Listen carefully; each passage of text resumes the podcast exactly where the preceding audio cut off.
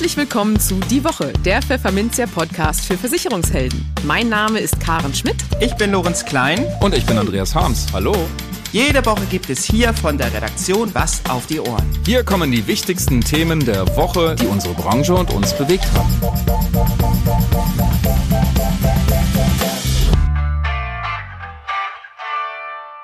Moin aus Hamburg und herzlich willkommen zu Folge 115 unseres Podcasts. Heute ist Freitag, der 2. Dezember 2022. Und diese Themen haben wir heute für Sie. Wir sprachen mit Hans-Georg Jensen über seinen in Kürze bevorstehenden Abschied vom Bundesverband Deutscher Versicherungsmakler und welche Daumenschrauben den Vermittlern aus Brüssel drohen. In den News der Woche plant die Ampel einen neuen Anlauf zum Entrümpeln der privaten Altersvorsorge. Eine Umfrage zeigt die großen Sorgen der Generation Mitte und Frauen gehen mit deutlich weniger Vermögen in den Ruhestand als Männer. Und für unser Schwerpunktthema für den Monat Dezember, Rückblick, Ausblick, sprachen wir mit Kapitalmarktstratege Philipp Vorndran vom Vermögensverwalter Flossbach von Storch über die Lage an den Finanzmärkten, einen der größten Mischfonds Deutschlands und über seinen Ausblick auf 2023. Im Gespräch und täglich grüßt das Murmeltier. Die US-Komödie, in der ein zynischer Wetteransager immer wieder aufs Neue den gleichen Tag durchleben muss, ist gut 30 Jahre alt und hat längst Kultstatus erreicht. Ob es bei Hans-Georg Jensen im Verlaufe seiner immerhin 20-jährigen Karriere beim Bundesverband Deutscher Versicherungsmakler BDVM ebenfalls zum Kultstatus gereicht hat, wissen wir nicht. Aber es ist wohl nicht übertrieben zu behaupten, dass fast jeder in der Branche den Dr. Jensen aus Hamburg kennt. Übrigens, ähnlich wie Bill Murray in Und täglich grüßt das Murmeltier, hat sich der promovierte Rechtsanwalt des Öfteren gefühlt, wie Jensen gleich im Gespräch durchblicken lässt. Denn die Regulierung des Vermittlermarktes scheint seit vielen Jahren in so einer Art Zeitschleife gefangen zu sein. So diskutieren wir zum Beispiel immer noch über ein mögliches Provisionsverbot. Wie Jensen über dieses Thema denkt und über die Pläne der Bundesregierung für eine Reform der privaten Altersvorsorge sowie über seinen in Kürze beginnenden Ruhestand, verrät uns der geschäftsführende Vorstand des BDVM jetzt. Bei uns im Studio auf Hamburg St. Pauli ist Dr. Hans-Georg Jensen. Herzlich willkommen im Podcast. Schön, dass Sie da sind. Ja, ich freue mich auch. Ja, heute das vierte Mal und leider voraussichtlich das letzte Mal, zumindest in der Funktion als geschäftsführender Vorstand des Bundesverbands Deutscher Versicherungsmakler BDVM. Ja, wer weiß, wo es sie noch hinführt. Vielleicht sehen wir uns da hier auch nochmal wieder. Das lassen wir jetzt mal offen an der Stelle. Denn zum Jahresende gehen sie in den Ruhestand oder in den Unruhestand. Das wird sich zeigen nach über 20 Jahren im BDVM. Ja, welches Gefühl überwiegt bei Ihnen? Ist es Wehmut oder vielleicht eher das Gefühl, sollen sich doch mal andere jetzt mit den ganzen Themen, oft leidigen Themen herumschlagen, die die Branche plagen. Wie ist Ihre Gemütslage? Also ich würde sagen 50-50. Äh, vor zehn Jahren konnte ich mir überhaupt nicht vorstellen, überhaupt mal in Pension zu gehen. Das hat sich äh, deutlich geändert. Das hängt aber auch äh, mit Folgendem zusammen. Äh, wer den Film äh, Täglich grüßt das Murmeltier kennt, da wiederholt sich ein Tag. Bei äh, der Verbandsarbeit, die ich betrieben habe, ist die Murmeltierschleife ungefähr vier, fünf Jahre. Ich fange mal an, so 2004 sagte die Kommission, wir brauchen eine Vermittlerregulierung. 2006 war sie auf EU-Ebene fertig, 2007 wurde sie in Deutschland umgesetzt, 2009 fing die Evaluierung auf EU-Ebene an, 2010 und 11 haben wir dann die IMD 1,5 bekommen, dann die IDD und so ist es dann weitergegangen mit MIFID 1, MIFID 2, PRIPS, PEP, jetzt DORA, Retail Investment äh, Strategy. Und äh, jedes Mal wieder ist es so, dass man äh, zum Teil sehr junge, neue äh, Ansprechpartner dann kennenlernen darf, äh, muss und soll die über diese Sachen entscheiden. Wir hatten ganz am Anfang Karel von Hulle von der EU-Kommission wirklich gut aufgeklärt über das Hauptproblem Cortage versus Honorar was ja jetzt auch wieder eine Rolle spielt. Äh, jetzt sind wieder neue äh, im Spiel und jedes Mal fängt man wieder von vorne an äh, zu erklären, warum eine Cortage oder Provision gar nicht so schlecht ist, äh, dass sie im Kern das sozialere Vergütungsinstrument ist und, und, und. Äh, und wenn man das dann über 20 Jahre gemacht hat, äh, dann kann auch ein anderer mal die Murmeltierschleife übernehmen und mein Nachfolger Bernhard Gause wird das also gut äh, schaffen. Ja, gibt es da einen Rat, den Sie Herrn Dr. Gause erteilen möchten? Herr Gause war ja auch mal eine Weile für den äh, GDV in, in Brüssel. Äh, ich glaube, dass äh, er die Spielregeln dann auch einigermaßen dort beherrscht. Und das, was eben wichtig ist, ist, dass man immer dabei am Ball bleibt. Und dann sind wir auch gleich vielleicht beim Hauptthema, dass im Moment das sogenannte Real Investment Strategie, an der gearbeitet wird. Und das ist so eine Art Dach, um dann eben auch in verschiedene andere Bereiche hinein zu kommen und einer der, der Schlagworte in diesem Zusammenhang ist Value for Money. Das bedeutet, dass bei Finanzprodukten äh, das nicht aufgezehrt werden kann, was dem Kunden zustehen sollte durch äh, überhöhte oder die Kosten oder auch insgesamt durch den Vertrieb. Und deshalb äh, plant man dort etwas. Und wir sind im Moment in einem Stadium, äh, ich will es mal so formulieren, es gibt bei ganz bestimmten Sachen immer einen sogenannten Kipppoint. Also dass irgendwann haben die Leute die Nase voll davon und wir stehen aus meiner Sicht äh, auf europäischer Ebene knapp vor diesem äh, Kipppoint. Wer sind die Leute? Wer, wer wird die Nase voll haben letztlich? Ja, also die Kommission ja. äh, behandelt diese Thematik seit äh, auch knapp 20 Jahren und äh, hat sich jetzt eher in Richtung äh, äh, Honorar ausgesprochen. Wir haben die EU-Abgeordneten, eine Zusammensetzung auch des Parlamentes, äh, wo äh, diese Thematik äh, diskutiert wird. Und wir machen uns ja nichts vor. Äh, das, ich zeichne mir sehr gerne einen Vortrag und frage, kennen Sie diese Frau noch? Und diese Frau, die dort abgebildet war, war Ilse Aigner. Das war unsere Verbraucherschutzministerin ja. mal von der CSU, die äh, dafür äh, auch gestritten hatte, dass wir die Kortage und Provision überwinden zugunsten des Honorars. Wir haben da auch Forschungen äh, betrieben, was das betrifft. Es gab Unternehmensberater, die sich dazu geäußert haben.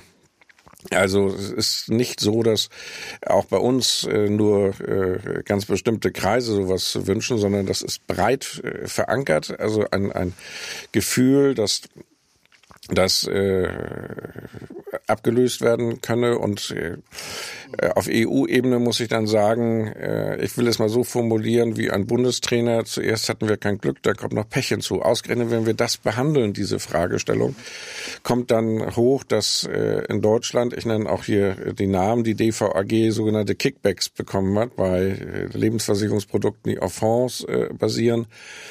Und das ist natürlich jenseits von Transparenz und von all diesen Fragen, äh, die dort behandelt werden. Und das führt nicht gerade dazu, dass äh, die Leute sagen, boah, nicht? also das äh, Cottage-Provisionssystem, das ist klar, offen und ehrlich. Mhm. Und wenn man eine Liste der Grausamkeiten machen würde, mhm äh, die zu regeln äh, wäre oder wo man Einfluss hätte, dann wäre das harmloseste noch ein Provisionsrichtwert oder das, was die BaFin im Moment jetzt vorschlägt in ihrem Konsultationsverfahren über die Produktgestaltung, äh, den Value äh, für den Kunden äh, dingfester mhm. zu machen. Mhm. Vielleicht ganz kurz, was wäre denn am wahrscheinlichsten? Ich hatte kürzlich mit Frank Kettnacker, Vertriebsvorstand der ALH-Gruppe, alte Leipziger Hallische, gesprochen auf der DKM. Er sagte, wir werden werden veränderte Provisionssysteme mit Macht aus Europa bekommen. Wenn wir uns diese ganzen Werkzeuge mal anschauen, die da auf dem Tisch liegen, mhm. was halten Sie denn für am wahrscheinlichsten? Ist der Provisionsrichtwert vielleicht ein Vehikel, wie Sie das auch vorher schon mal gesagt haben, das eben wirklich am harmlosesten Anführungszeichen für die Branche ist und mit dem man sich anfreunden kann? Oder wird Europa da overrulen und sagen, nein, das reicht uns gar nicht ja, aus? Ja, also ich, ich komme gleich nochmal darauf zurück, wenn, wenn wir dann weitergehen ist als nächstes ein echter Provisionsdeckel. Dann käme äh, in der weiteren Folge sicherlich auch die Frage äh, eines sogenannten Ban on Commission, wie es auf EU-Ebene heißt. Das heißt also äh, ein Ausschluss der Provision und damit auch der äh, Cottage. Immer bezogen auf Finanzprodukte. Und am schwierigsten aus unserer Sicht wäre Independent Advice, dieser Ansatz. Das würde bedeuten, dass die Agenten weiter Provision nehmen könnten und die Unabhängigen, also sprich die Makler, äh, dürften nur noch äh, Honorar nehmen. Das würde dazu führen, dass sicherlich viele Makler, äh, die ein nennenswertes Geschäft dort machen, dann auch mehrfach Agenten würden mit einer eigenen Firma, was das betrifft.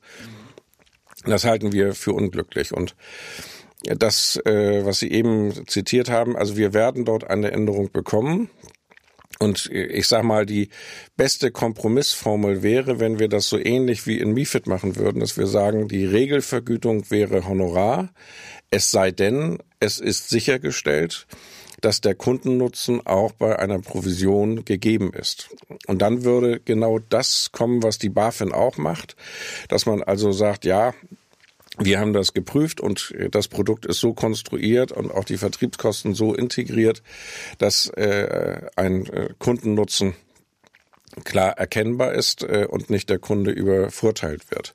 Das würde so ein bisschen in die gleiche Richtung gehen wie bei MIFID. Dort ist es ja auch so, dass die Regelvergütung Honorar ist, es sei denn, man würde zum Beispiel über das Provisionssystem ein Filialsystem von Banken und Sparkassen, ich, ich nenne das mal so, erhalten, also hätte einen Zusatznutzen so könnte man das auch machen, dass man äh, neues Regelausnahmeverhältnis macht. Dass dann wahrscheinlich bei uns die Ausnahme die Regel wäre, steht dann nochmal auf dem anderen Blatt. Aber wir werden uns diese Richtung bewegen. Und das betrifft in erster Linie erstmal nur die Fragen der sogenannten Complex Financial Products. Das bedeutet der Lebensversicherung, um das mal so platt zu formulieren.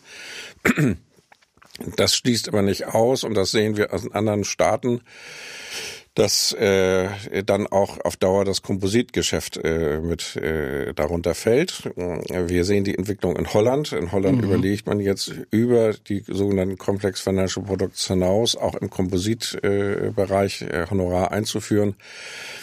Die holländischen Versicherer sehen das gar nicht so ungern und selbst der holländische König soll gesagt haben, warum eigentlich nicht, nicht? Also ich finde, Könige sollten sich aus der aktuellen Politik raushalten. Ja, lassen Sie uns die Lebensversicherung ruhig nochmal vertiefen. Also das Cottage ist natürlich ein sehr spannendes Thema, aber eben auch sehr verästelt. Ähm, ja, die Reform der privaten Altersvorsorge hat Ihnen oder lag Ihnen immer am Herzen. Sie haben da schon äh, viel auch zu gesagt und auch äh, Vorschläge gemacht. Nun gibt es einen Vorschlag von der Bundesregierung, zumindest wenn man der Börsenzeitung glauben darf, vielleicht haben Sie da auch nähere äh, Informationen, wonach es einen Art runden Tisch geben soll. Eine Fokusgruppe wird da genannt. Die soll bestehen aus diversen Verbänden, Anbieterverbände wie dem GDV, Sozialpartner, Verbraucherverbände, Wissenschaftler. Ja, und die sollen mal sich Gedanken machen äh, zur privaten Altersvorsorge, zur Reform der privaten Altersvorsorge und Vorschläge machen bis Sommer 23. Das war jedenfalls der Bericht der Börsenzeitung. Vielleicht gibt's heute dazu einen Kabinettsbeschluss, just wo wir hier auch äh, an diesem Mittwoch sprechen. Ja, das klingt ein bisschen nach Rentenkommission Reloaded aus meiner Sicht, die ja eigentlich kläglich ja, gescheitert ist vielleicht bisschen zu hart, aber eben, wo es nur vage Vorschläge letztlich gab und dann auch viele enttäuscht waren. Ich glaube, Sie auch. Ja, wird das jetzt der große Wurf mit dieser Fokusgruppe oder ja, wird es gelingen, diesen gordischen Knoten wirklich zu durchschlagen im Bereich der privaten Altersvorsorge? Dazu muss man erstmal sortieren, welche Interessen, welche Beteiligten überhaupt verfolgen. Sven Giegold zum Beispiel, mit dem Sie selber schon viel gesprochen haben, ja. der ja nun ganz anders drauf ist als der GDV zum Beispiel. Ja, also äh, ich fange aber mal an, äh, wenn wir die Entwicklung nochmal äh, rückwärts so ein bisschen betrachten. Es war die CDU, die zusammen mit den Grünen die sogenannte Deutschlandrente entworfen hat. Äh, in Hessen äh, nicht viel anders ist das Modell des, äh, der Verbraucherschützer des VZBV der sogenannten Extrarente. Beide sehen vor, dass äh, im Kern so eine Art Aktiensparen äh, gemacht wird und das Ganze wird dann verrentet, jedenfalls flexiblere Anlagemöglichkeiten. Äh, wenn das käme, dann muss man klar sagen, wäre die deutsche Privatversicherungswirtschaft äh, aus dem Spiel und damit natürlich auch alle äh, Vermittler, was das äh, betrifft. Dann haben wir vor allen Dingen die Grünen, die sehr stark einem schwedischen Staatsfondsmodell anhängen. Äh, alle diese drei Modelle, die ich eben geschildert habe, äh, und zusätzlich auch das FDP-Modell von Herrn Lindner in der Rentenversicherung, die Aktienquote zu haben, leiden im Moment so ein bisschen darunter, dass die Börsen eben nicht steil nach oben gehen, sondern dass äh, es auch die gegensätzliche Bewegung gibt. Und das erinnert mich an äh, die USA-Reise mit meinen Kindern 2009, wo meine Kinder mich gefragt haben, sag mal, Papa, warum helfen uns so viele nette Rentner hier im Supermarkt beim Tütenpacken?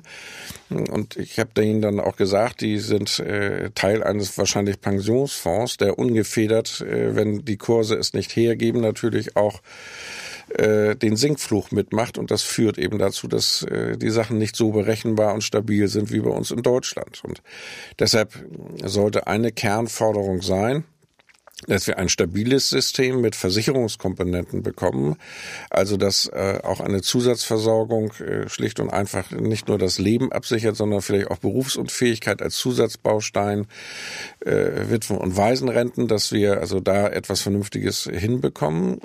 die eierlegende Wollmilchsau, ja, so will? also ich, ich will es mal so äh, formulieren. Wir haben ja auch äh, bei Riester und bei äh, den typischen Lebensversicherungsprodukten das Problem, dass man den Anbietern nicht so ohne weiteres wechseln kann. Äh, und äh, wenn man das geschickterweise hinbekäme, ich könnte mir vorstellen, äh, dass die deutsche Privatversicherungswirtschaft ein System der sogenannten Deutschlandrente entwickeln könnte. Das bedeutet, dass man abschließt bei von Pfefferminzia bis was weiß ich diese Deutschlandrente. Mit Maklerbeteiligung? Da kommen wir gleich mhm. zu. Und der nächste Punkt ist dann, dass die Vermögensanlage äh, zentral gemanagt wird von einem Fonds und zwar für alle Versicherer, sodass die Frage, ich wechsle von A nach B nach C, sich dann nicht mehr stellen würde, äh, kann ich was mitnehmen und was kann ich mitnehmen und wie sind die Kosten, sondern es wäre ein relativ offenes und äh, gutes System. Es hätte auch den weiteren oder der weitere Punkt, der zu berücksichtigen ist, wollen wir ein staatliches Pflichtsystem? Also jeder muss fünf Prozent seines Einkommens zusätzlich äh, ansparen. Oder wollen wir zumindest ein Opt-out-Verfahren haben? Das heißt, wenn ich eine gleichwertige Lösung habe, dann äh, kann ich bei der bleiben. Oder wollen wir es äh, als freiwilliges Angebot daneben stellen? Äh, wenn es ein freiwilliges Angebot ist, ist natürlich auch noch deutlich Platz für Beratung, äh, um zu, sich dann zu fragen, was braucht der Einzelne in der jeweiligen konkreten Situation. Ich glaube nicht äh, an ein System One Fits It All. Das äh, klappt vielleicht bei meiner Baseballmütze, aber äh, sonst wird das schwierig. Aber ich vermute mal, dass wir äh, zumindest wohl ein Opt-out-System bekommen. Das würde immer noch Platz lassen für Beratung und für gleichwertige äh, Produkte und würde auch den äh, entsprechenden Lebenswegen äh, dann auch Rechnung tragen. Ein solches System hat natürlich äh, einen weiteren Effekt, äh, wenn äh, gesagt wird, fünf Prozent des Einkommens müssen da noch zusätzlich oder drei Prozent oder was weiß ich investiert werden dann stellt sich die Frage, was passiert mit der betrieblichen Altersversorgung? Weil natürlich für einen Arbeitgeber es dann natürlich sehr einfach ist, wenn, ich sag mal, vorgeschrieben wird, drei Prozent zu sagen, ich lege nochmal drei Prozent drauf.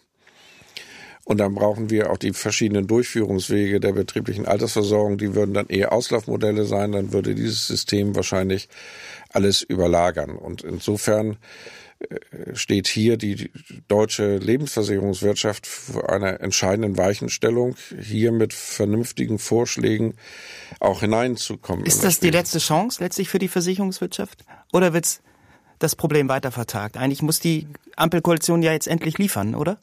Ja, die Ampelkoalition müsste liefern und ich glaube auch, dass wir einen Punkt erreicht haben, wo geliefert wird. Äh, wenn Sie sich erinnern, 2019 war es, glaube ich, der CDU-Parteitag, da hatte ja äh, der Arbeitsminister aus Nordrhein-Westfalen schon einen Vorschlag gemacht. Stichwort in Richtung Deutschlandrente. Das ist dann äh, mit äh, einem Moratorium drei Jahre aufgeschoben worden, wenn die Riester-Rente reformiert wird. Das ist, äh, da sind wird sie vielleicht doch noch reformiert, wie Herr Dietmar Blesing hier auch im Podcast gehofft hat, zumindest unter anderem Namen sicherlich dann. Ist oder ist das vom Tisch wohl? Also wenn, dann würde sie ihr, äh, ihre Struktur wirklich ändern. Also nicht Hartz IV zum, mit dem neuen Namen Bürgergeld, aber äh, so viel ändert sich nicht, sondern das müsste dann wirklich radikal sein. Und ich glaube, dass auch Herr Blesing in die Richtung eher eines, eines Deutschlandfonds-Modells denkt mit zentraler Vermögensanlage, weil dann die ganze äh, Frage auch des Wechsels äh, sich deutlich besser äh, gestaltet. Und ich habe noch eine Aufzeichnung einer Veranstaltung des Wirtschaftsrates der CDU in Erinnerung, wo Friedrich Merz, äh, damals noch nicht Fraktionsvorsitzender, sprach. Und der konnte sich das mit einem zentral verwalteten Fonds für die Altersversorgung sehr gut vorstellen, weil dann die Deutschen am äh, Kapital der Unternehmen beteiligt werden, erster Punkt. Und zweitens konnte er sich auch vorstellen, wer so etwas verwaltet. Das kann ich mir bei seiner Vergangenheit auch vorstellen. Da würde ich allerdings für einen unabhängigen Verwalter plädieren. Okay, das haben wir hier zur Kenntnis genommen. Ähm, sicherlich sehr spannend, was die Branche auch dazu sagt, was Sie hier heute vorstellen. Ähm, ich würde gerne noch ein Thema mit Ihnen besprechen, und zwar das Thema, was alle umtreibt, die Inflation. Die hat Deutschland fest im Griff. Die Bürger sind ähm, alarmiert. Es gab eine Allensbach-Umfrage und da ist unter anderem von einem beispiellosen Stimmungsabfall die Rede. Ja, haben Sie Sorge, was hören Sie aus der Branche, dass eben vermehrt auch Storno schon passiert? Aber wo schlägt es zuerst ein? In der Altersvorsorge, dass die Leute Neuabschlüsse meiden oder dass sie an die bestehenden Verträge sogar rangehen? Wie glauben Sie, wird sich das entwickeln? Das äh, hängt in erster Linie davon ab, ob wir äh, die rasant steigenden oder gestiegenen Energiekosten einigermaßen in den Griff äh, bekommen wenn wir das nicht schaffen, dann ist das klar, dass Haushalte, die äh, einen gewissen Mangel verspüren, natürlich dann gucken, welche Geldquellen sie haben oder welche Ausgaben sie sich noch leisten äh, können. Und da fallen dann natürlich auch äh, Lebensversicherungen, die man zu Geld machen kann, in den Fokus. Ich hoffe, dass es dazu nicht im großen Stil kommt. Meine Sorge ist viel eher, dass der Mittelstand, und hier war ja auch der Weckruf der Bäcker, Achtung, wir können uns das nicht mehr leisten und Brot wird zu teuer und wer kauft das überhaupt noch? Äh, dazu führt, dass ein, ein äh, nicht unerheblicher Teil des Mittelstandes äh, aufgibt, ob das nun in die Pleite geht oder ob das eine freiwillige Aufgabe ohne Schulden ist. Nicht? Also die Diskussion unseres Wirtschaftsministers will ich hier nicht folgen. Der Effekt wäre, dass sie als Nachfrager für Versicherungsleistungen ausfallen. Und äh, wir haben, was das betrifft, eben äh, unseren Optimismus, der uns äh, auch nach der Finanzkrise, wir sind ja im Kern Gewinner der Finanzkrise ab 2008 gewesen, diesen Optimismus, den haben wir jetzt verloren. Und wir hatten uns relativ gut eingerichtet. Ich bin ja Baujahr 56. Äh, Im Kern ging es in meinem Leben nur bergauf. Ich habe noch Schabowski vor Augen, wie er sagte, ich glaube, das gilt ab sofort. Dann hatten wir die Wiedervereinigung. Und äh, da gab es natürlich auch erstmal einen Dämpfer in der wirtschaftlichen Entwicklung. Also ja, auch die Kosten der Wiedervereinigung sind natürlich beträchtlich gewesen. Aber wir aber, haben es ja. gut gut gemeistert. Mhm. Wir haben mit Zuversicht äh, das Ganze also hinbekommen und hatten uns in dieser äh, sehr stabilen, schönen Zeit auch gut eingerichtet und sind jetzt also, äh, ich will nicht sagen, auf dem falschen Fuß erwischt worden, aber doch äh, kalt erwischt worden und äh, organisieren das jetzt um. Ich bin ziemlich sicher, dass wir da zu vernünftigen Lösungen auf Dauer kommen werden, aber es wird natürlich in dieser Übergangsphase Brüche geben. Und das äh, fängt auch damit an, dass natürlich äh, die Versicherungswirtschaft auch gerade im gewerblichen industriellen Bereich ihre Prämien erhöhen wird. Denn es ist völlig klar, wenn ein Haus abbrennt, dann kriegt man das nicht für, für den Preis von vor einem Jahr, sondern die Preissteigerung ist eher bei 30 bis 40 Prozent. Und wenn sie überhaupt die Baumaterialien bekommen, und das führt natürlich dann äh, dazu, dass äh, auf breiter Front dann eben auch Preissteigerungen kommen. Ist dann die Sachversicherung oder die Gewerbeversicherung, sage ich mal, als sicherer Hafen dann, in den viele Makler ja geflüchtet sind gewissermaßen, weil die Lage in der Lebensversicherung nicht so ganz einfach, da letztlich auch bedroht, wenn Sie jetzt sagen, dass Insolvenzen drohen, dass eben auch dann Nachfrageseite Ausfälle passieren? Bedroht würde ich nicht sagen, aber es äh, wird natürlich äh, deutlich äh, schwieriger. Und äh, das muss man klar sagen, das hat sich ja auch schon bei der Frage der Betriebsschließung in der Pandemie auch gezeigt, äh, ist es natürlich sehr wichtig, dass man dann einen vernünftigen äh, Berater an seiner Seite hat. Ich will das nicht nur für Versicherungsmakler sagen, sondern auch gute Agenten schaffen das ja, äh, ihren äh, Kunden vernünftig zu beraten und zu sagen, was kannst du dir in dieser Phase noch leisten, was brauchst du zwingend und äh, wo haben wir Einsparungsmöglichkeiten, äh, welches Potenzial hast du überhaupt noch. Also das wird sicherlich äh, eine schwierige Zeit äh, werden, für den Mittelstand insbesondere. Und da äh, einen vernünftigen Berater an seiner Seite zu haben, ist sicherlich äh, schon mal die, die, die halbe Miete. Gut, das ist ja schon mal ein ja, durchaus doch versöhnliches Schlusswort von Ihnen und auch ein Appell an die Makler, dass sie eben ihren Kunden zur Seite stehen in dieser schwierigen Phase. Ihnen wünsche ich alles Gute für den Ruhestand, für die vielen Reisen, die Sie unternehmen wollen, gemeinsam mit Ihrer Frau. Das habe ich schon gehört, dass Sie da viel vorhaben. Bleiben Sie gesund und ja, vielleicht an dieser Stelle irgendwann ein Wiedersehen. Wir werden das gespannt verfolgen. Vielen Dank. Ja, ich wünsche Ihnen auch weiterhin viel Erfolg und ich bin ziemlich sicher, ich werde ja noch ein bisschen als Anwalt tätig sein. Unsere Wege werden sich wahrscheinlich wieder kreuzen. Die News der Woche. Allmählich drängt die Zeit. Was die Rentenkommission vor zwei Jahren nicht geschafft hat, soll künftig einer sogenannten Fokusgruppe gelingen. Und zwar bei der privaten Altersvorsorge in Deutschland gründlich aufzuräumen. Oder zumindest Vorschläge für eine umfassende Reform von Riester-Rente und Co. zu liefern. Bis Sommer 2023 räumt die Ampelkoalition dem Expertengremium dafür ein. So sieht es ein Kabinettsbeschluss vor, den die Bundesregierung am Mittwoch gefasst hat. Die künftigen Mitglieder der Fokusgruppe Altersvorsorge decken ein breites Spektrum ab. Neben Anbieterverbänden, Sozialpartnern, Verbraucherschützern und Wissenschaftlern sollen auch die Staatssekretäre der drei Bundesministerien Finanzen FDP, Wirtschaft Grüne und Soziales SPD fleißig mitdiskutieren. Die Federführung liegt beim Bundesfinanzministerium. Na, ob es dieser bunt gewürfelten Truppe gelingt, ihre höchst unterschiedlichen Vorstellungen bei der Altersvorsorge miteinander zu vereinbaren? Ein Staatsfonds aller Schweden ist nun mal eine ganz andere Geschichte als eine rund erneuerte Riester-Rente, die noch Raum für private Beratung lässt. Jörg Asmussen vom Versicherungsverband GDV schaut zumindest mit Optimismus nach vorn. Es ist gut, dass es jetzt losgeht mit dem Dialog zur privaten Altersvorsorge.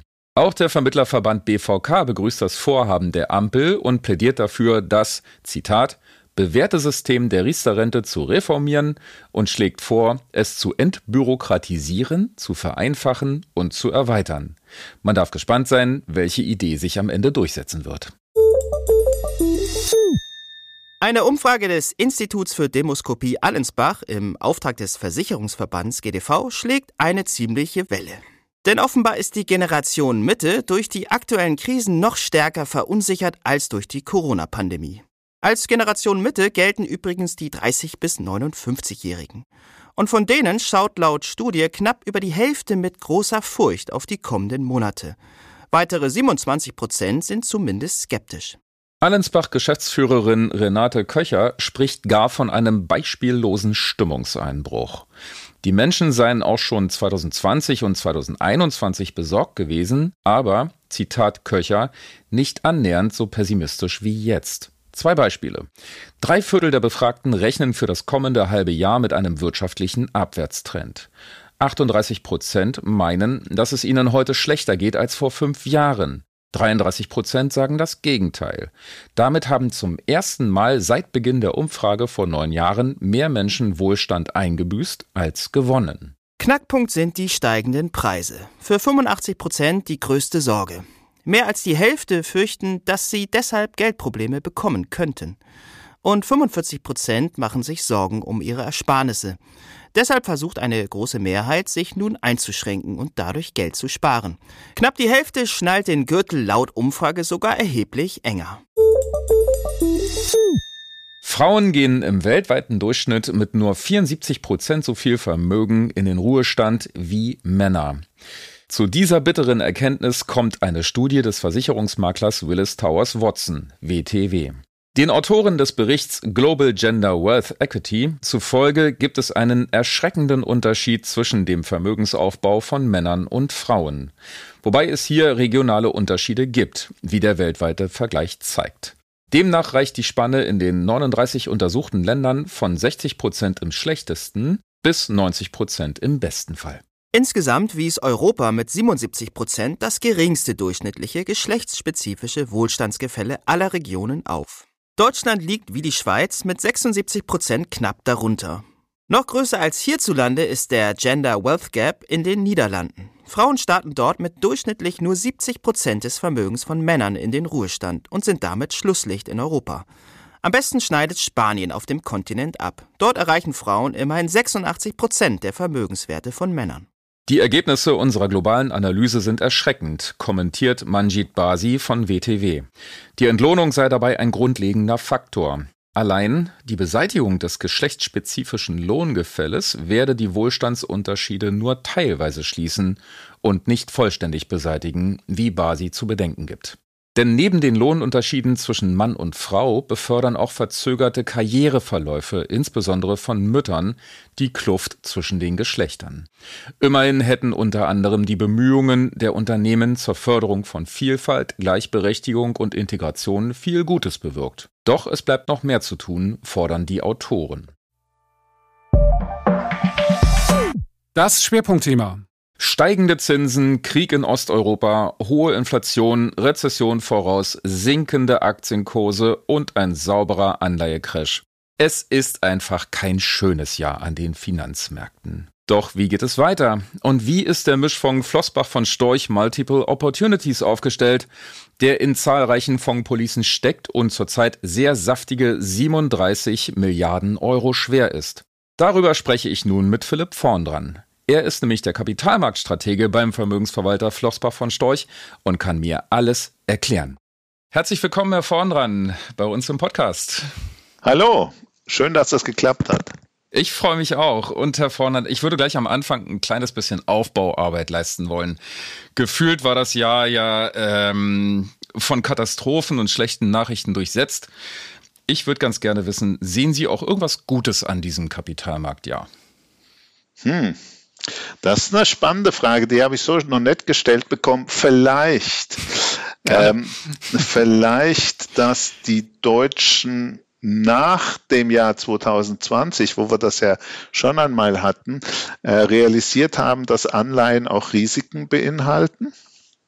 Und mhm. vielleicht, das ist aber eher schon etwas gesellschaftspolitisches, dass wir endlich kapieren, dass das weiter so, äh, wie wir es in Deutschland in den letzten 20, 30 Jahren praktiziert haben, einfach von der Substanz runterzuleben, dass das nicht mehr geht. Äh, da können wir hinschauen, wo wir wollen, von der Bundesbahn bis zur Bundeswehr. Überall bröckelt die Substanz jetzt so, äh, dass man das Gefühl hat, das Land wird dysfunktional äh, löst möglicherweise ein bisschen mehr Unternehmergeist aus und Innovationskraft.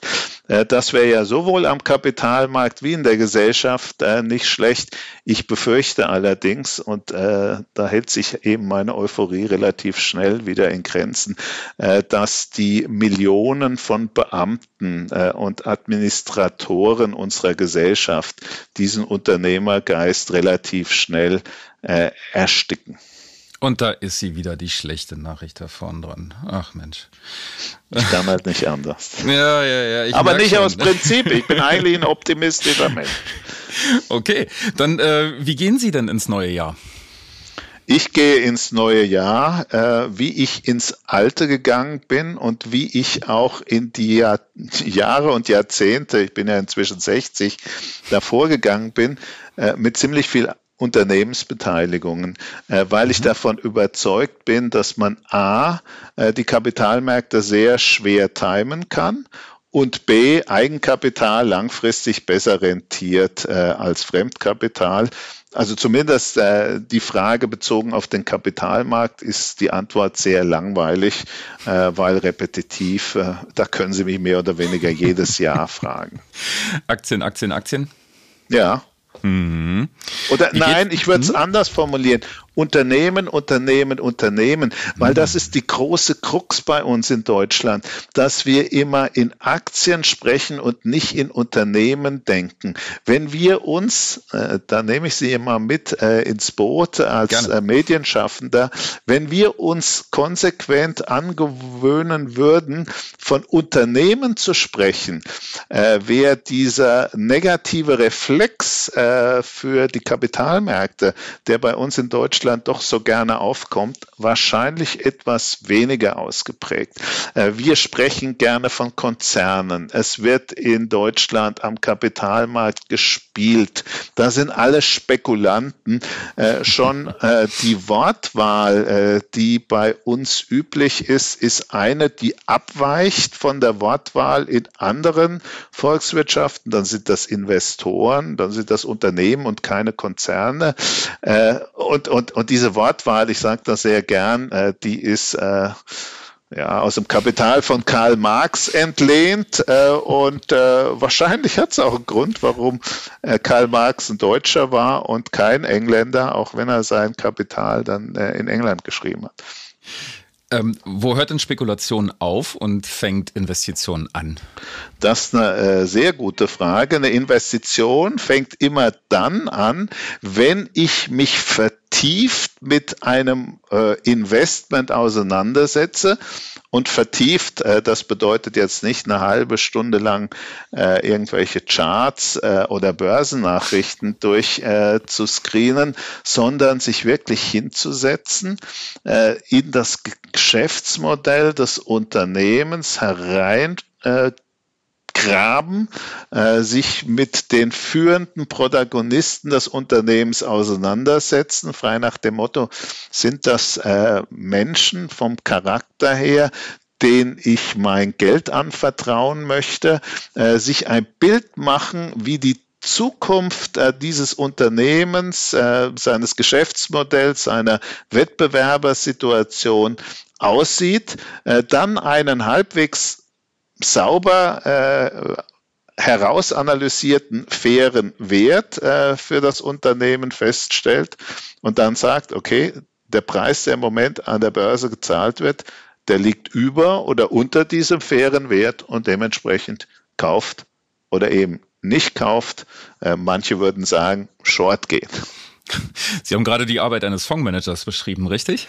Äh, und die eines Analysten. Die beiden hm. arbeiten idealerweise äh, Hand in Hand zusammen. Und ich habe das äh, durchaus bewusst äh, etwas komplex dargestellt.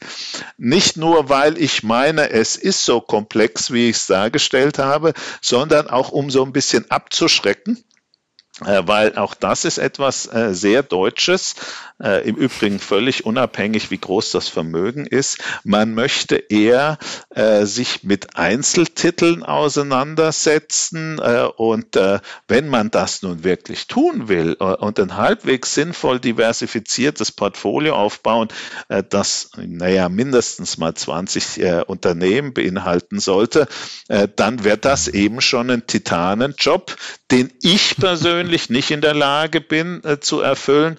Und ich vermute auch eine ganze Menge derjenigen, äh, die sich täglich äh, in irgendwelchen äh, Foren oder äh, Broker-Webseiten äh, herumtummeln. Und ich übrigens auch nicht. Also ich habe da auch keine Lust drauf.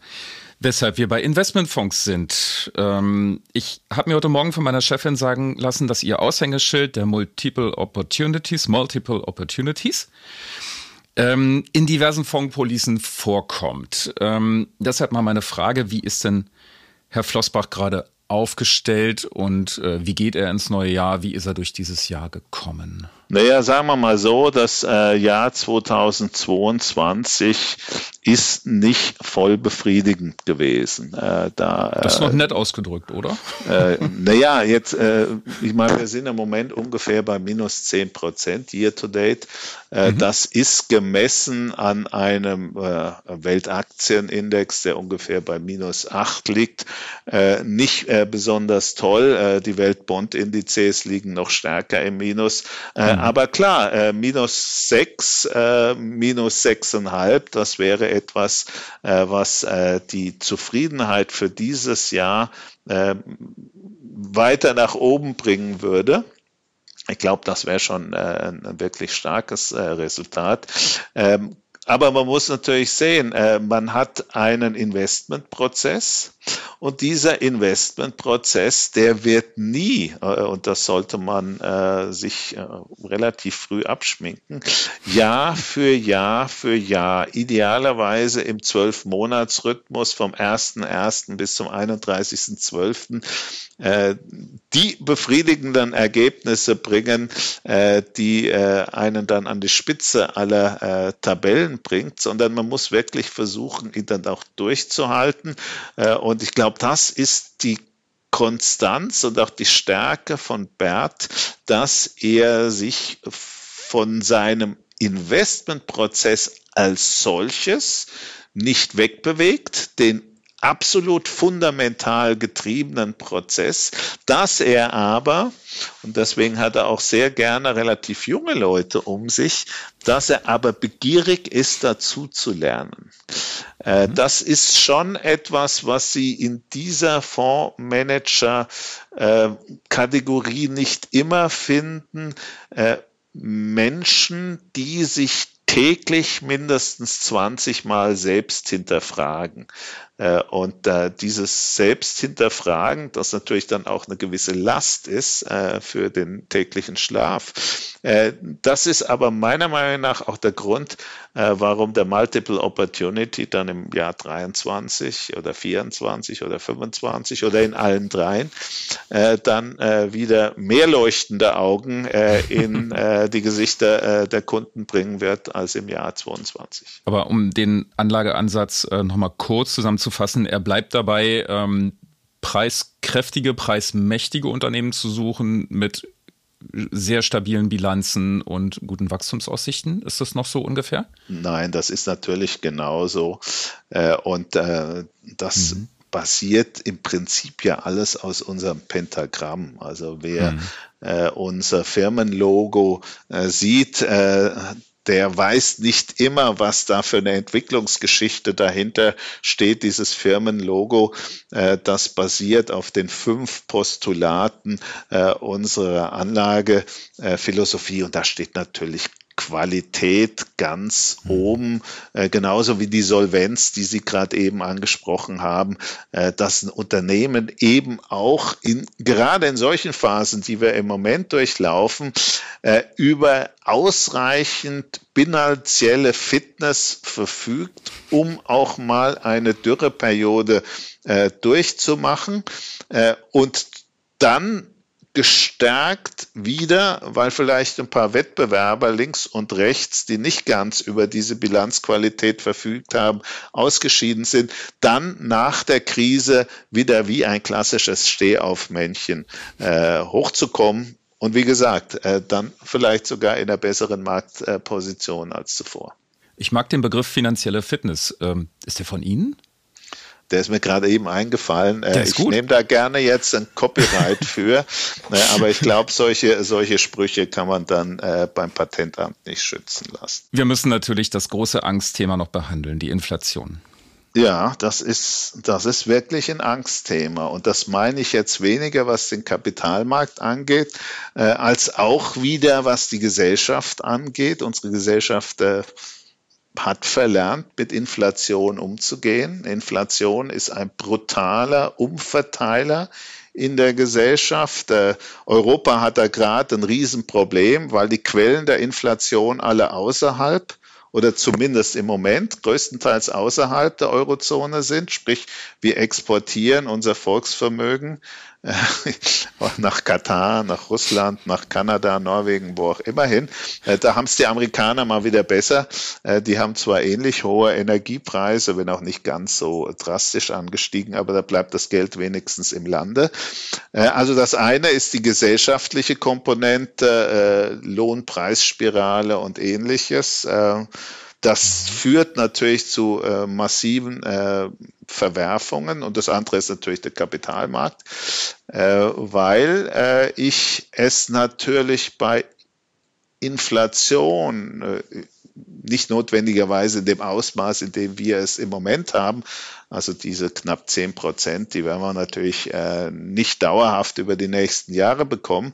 Äh, aber dass äh, die Herausforderung, real sein Vermögen zu erhalten, äh, bei Gebühren und Steuern, äh, die eben nominal und nicht real greifen, äh, extrem schwierig geworden ist. Schauen Sie, äh, ich habe äh, sieben Prozent äh, Rendite bei null Prozent Inflation. Das waren ja die Größenordnungen, die wir naja, so die 2010 bis 2019er Jahre hatten. Die letzten Jahre, ne? Mhm. Ja, da war dann sieben Prozent minus Kapitalertragssteuer.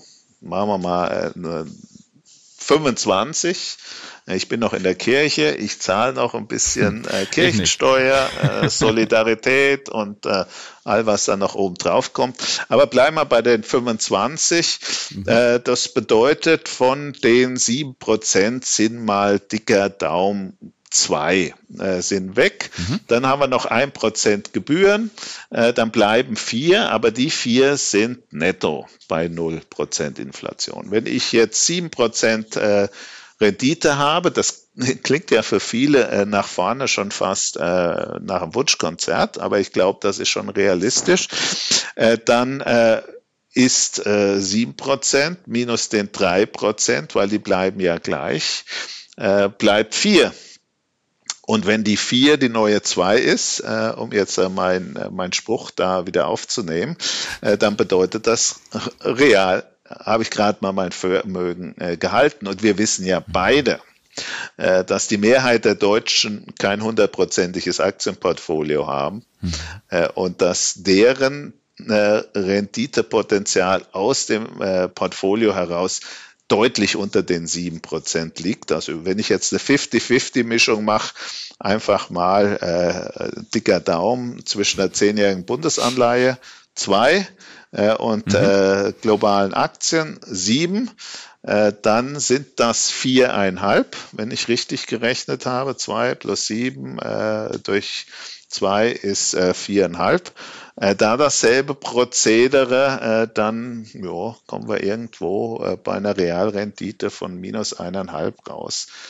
Äh, wenn ich die vier Prozent wieder als Hypothese in den Raum stelle, das ist äh, wenig und äh, dieses 50-50-Portfolio ist für die meisten Deutschen wahrscheinlich äh, noch ein Harakiri-Portfolio. Eher also mutig, nicht wirklich ne? umgesetzt, ja. Ja, aber jetzt muss man nochmal zu was Allgemeinem kommen. Ähm, jetzt sind die Aktienmärkte, haben ja auch dieses Jahr ganz ordentlich Luft abgelassen oder was auch immer. Sie haben kräftig verloren. Ähm, wie können wir unseren Hörern jetzt klar machen, dass Aktien trotzdem äh, die Inflation zumindest ausgleichen können, äh, vielleicht mitgehen. Womit hängt es zusammen? Sie haben recht, in dem Jahr haben die globalen Aktien in Euro gerechnet 8% verloren. Das ist äh, nicht, äh, nicht pralle, aber das ist jetzt kein Weltuntergang. Im Jahr davor haben sie 30% gewonnen. Äh, und wenn man sich, äh, wenn man sich einfach mal den Spaß macht, äh, so die Aktienmärkte seit dem 01.01.2020 anzuschauen, also bevor dieser ganze Berg an schlechten Nachrichten so richtig angefangen hat äh, aufzublühen und zu wachsen, äh, dann sind wir bei den Aktien ungefähr 30 Prozent im Plus und bei den Renten 10 Prozent im Minus. Einfach, dass wir, dass wir mal die Kirche im Dorf lassen. Äh, und wenn ich Inflation habe, Jetzt kommen wir zu den guten Nachrichten. Äh, Endlich. dann, be dann bedeutet das, irgendjemand muss ja die Preise anheben, weil ohne jemand, der die Preise anhebt, haben wir keine Inflation. Ich glaube, das ist intuitiv äh, logisch, äh, aber man muss es trotzdem hin und wieder sagen. Das ist so wie mit dieser verfluchten Rezessionsdiskussion. Äh, alle äh, haben große Angst vor der Rezession. Zwei Prozent Real, negatives Realwachstum. Boah, geht die Welt unter. Das bedeutet, aktuell, bei den aktuellen Inflationsraten wären das acht Prozent nominales Wachstum. Äh, also es wächst schon noch irgendwas, bloß halt äh, nicht real. Äh, diese, diese Unternehmen, die in der Lage sind, die Preise anzuheben, die haben natürlich auch höhere Kosten, keine Frage. Äh, aber ein gutes Unternehmen, und dann sind wir wieder bei den Unternehmen, die, so, die Sie gerade eben äh, dekliniert haben, äh, als Bert Floschbachsche Zielunternehmen, die sind dann eben in der Lage, die höheren Kosten äh, auch weiterzugeben. Deren Umsatz wächst an und damit äh, wächst auch äh, ihr Gewinn. Zugegeben nominal, äh, aber immerhin. Äh, und äh, das ist etwas, äh, was man auch im Jahr 2022 sieht, weil die Gewinner sind gewachsen. Äh, wenn man einen amerikanischen Aktienmarkt anschaut, ungefähr 10 Prozent also ähnlich wie die Inflation. Äh, wenn die Bewertung der Unternehmen, also das äh, Kurs-Gewinn-Verhältnis, nicht so deutlich zurückgekommen wäre, äh, dann äh, hätten wir ein Bombenjahr bekommen. Hätte, hätte Fahrradkette. Aber so haben wir einen Schnäppchenmarkt, das ist doch auch okay, oder? Danke. Das zeichnet einen guten Journalisten aus. Der hat in drei äh, Worten äh, das vorweggenommen, was ich wahrscheinlich in zehn Sätzen sagen würde. äh, wir, wir haben einen, einen Schnäppchenmarkt. Dieser Schnäppchenmarkt wird sich wahrscheinlich nicht morgen und übermorgen äh, wieder revidieren. Also das ist ja wie das Gummiband. Äh, wir haben heute von der Bewertung äh, einen, einen schönen Gummibandeffekt, der irgendwann wieder zu unseren Gunsten ausschlagen wird. Äh, oder sagen wir es mal umgekehrt, das Potenzial, ne, dass sich die Bewertung weiter verschlechtert, äh, das ist begrenzt.